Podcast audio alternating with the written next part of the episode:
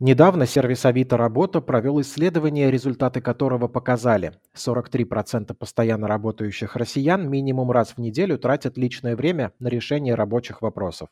40% из них, то есть почти все, не получают при этом никакой компенсации. При этом 51% граждан против такого нарушения границ между рабочей и личной жизнью, а 19% принимают такую необходимость. Среди причин, по которым россияне допускают работу в неурочное время, самые популярные – срочность задачи, невозможность поручить ее другому, личная просьба руководителя. Из интересного, чем работник старше, тем меньше он готов работать в личное время. Уже на личном опыте осознал, видимо, справедливость фразы о том, что самой продуктивной в колхозе была лошадь, так и не ставшая председателем. Молодежь больше готова задерживаться по вечерам. Кажется, вся жизнь еще впереди. Не жалко час-два подарить работодателю. Да еще давят всемирный тренд на успешность и желание достигать и достигать. Когда отдыхать и как, чтобы не пожалеть о том, как прошла жизнь? Почему не нужно ругать себя за лень и отказ от переработок? Стоит ли бежать оттуда, где переработки в неурочное время скорее правило, чем исключение? Давайте разбираться вместе. Бриф Спешл. Вообще российским работодателям грех жаловаться. Наши граждане работают в среднем 1874 часа в год. Это на 100 часов больше, чем в США, на 550 часов больше, чем в Германии. Представляете? По количеству рабочих часов в год Россию обгоняют лишь Корея, Коста-Рика и Мексика. В этой статистике учтены и длительность рабочего дня, и количество переработок, и то, сколько у нас выходных и праздничных дней на государственном уровне.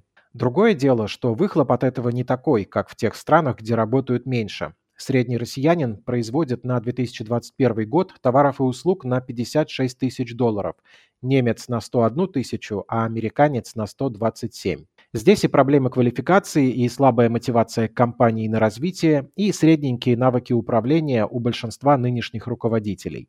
В общем, и лошади не такие, и кучер не профессионал, и телега вообще без колес, а ехать надо. Но вместо внедрения цифровизации и высоких технологий, многие начальники предпочитают принуждать сотрудников работать больше и ищут более молодых и сговорчивых. Правда, неэффективность использования работников не позволяет и платить им хорошо. В итоге индекс востребованности подработки у россиян вырос до максимума за 8 лет, как следует из опроса HeadHunter, потому что денег от одной работы не всем хватает а многие и рады. Ведь со своей стороны и люди в нашей стране воспитаны в массе своей так, что порицают безделье и лень. Мы с детства помним, что без труда не выловишь и рыбку из пруда, а лень – мать всех пороков. И даже если не работаешь, то можешь учиться, учиться и еще раз учиться. Ну или, как сейчас модно говорить, саморазвиваться.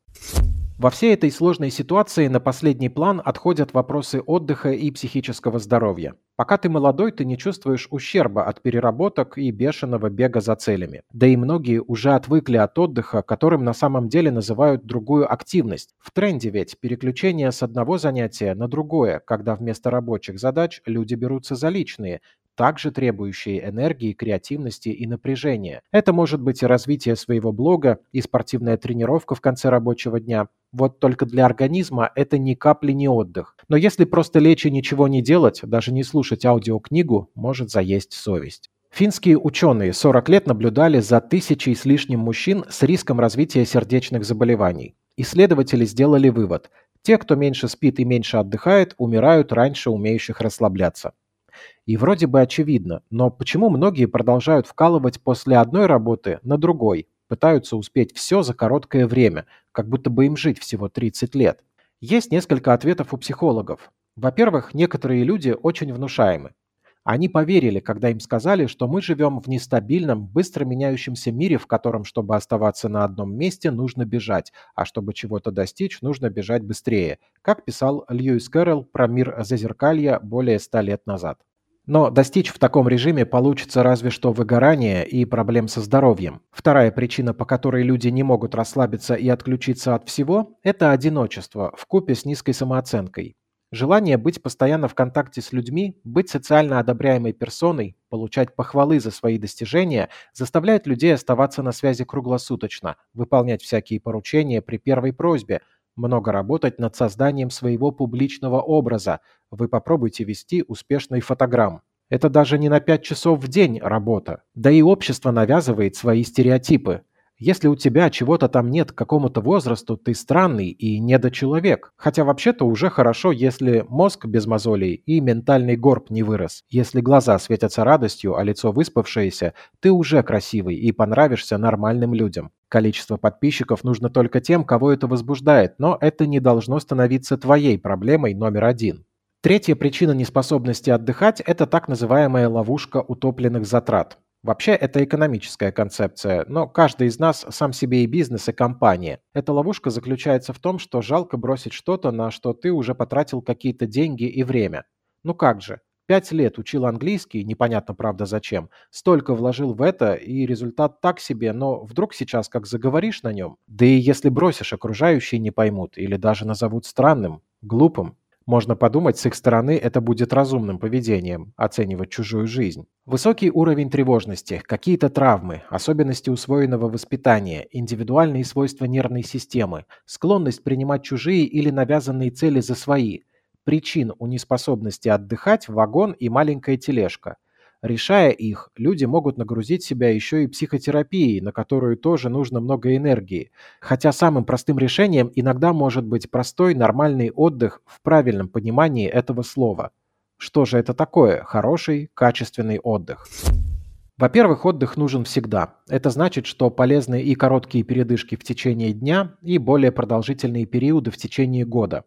Пару раз в жизни вообще неплохо бы взять годовой отпуск от всего. На Западе, например, популярна концепция сабатикала. Это такой оплачиваемый или частично оплачиваемый отпуск от трех месяцев до года и иногда дольше с гарантированным сохранением места за сотрудником. Помогает спасать особо ценные кадры от выгорания. Период перезагрузки и размышлений о жизни. Неважно, говорим мы о периоде в день, неделю, месяц или год, да хоть про целую жизнь, моменты отдыха должны быть регулярными, как сон, который мы не пропускаем. Пока научились только мало спать, но, к счастью, организм тут не преклонен, иначе бы совсем человечество швах.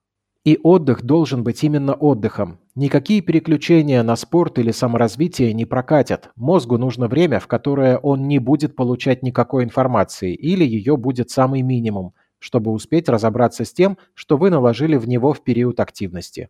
Для рабочего дня это может быть перерыв на 10-минутный кофе в полной тишине и без телефона, а перед сном можно помедитировать. Медитации достаточно и раз в неделю. Если вам это нравится, посидите 20-30 минут в тишине под спокойную музыку.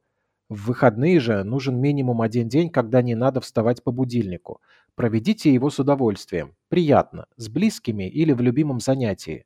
Раз в месяц или квартал, как чувствуете, устраивайте себе, например, цифровой детокс, проводя день без экранов и гаджетов. А один двухнедельный отпуск в году используйте для перезарядки. Отправляйтесь в новые места, не обязательно далеко. Можно даже снять гостиницу в том же городе, где вы находитесь. Но там за вами уберут, постирают и помоют. Вы можете только спать и есть. Сказка. Раз в пару-тройку лет оценивайте свои силы в соответствии с меняющимися потребностями организма. При необходимости берите отпуск за свой счет, например, на неделю. Тело и мозг скажут вам спасибо, а деньги вы еще заработаете. Да и накопить на неделю отпуска за 2-3 года вполне реально. Мир всегда потерпит ваше временное отсутствие. Главное, чтобы он не потерял вас, таких прекрасных, на совсем раньше срока. Берегите себя. И слушайте бриф на Яндекс Музыке, а также других стриминговых платформах. Сергей Чернов специально для InvestFuture.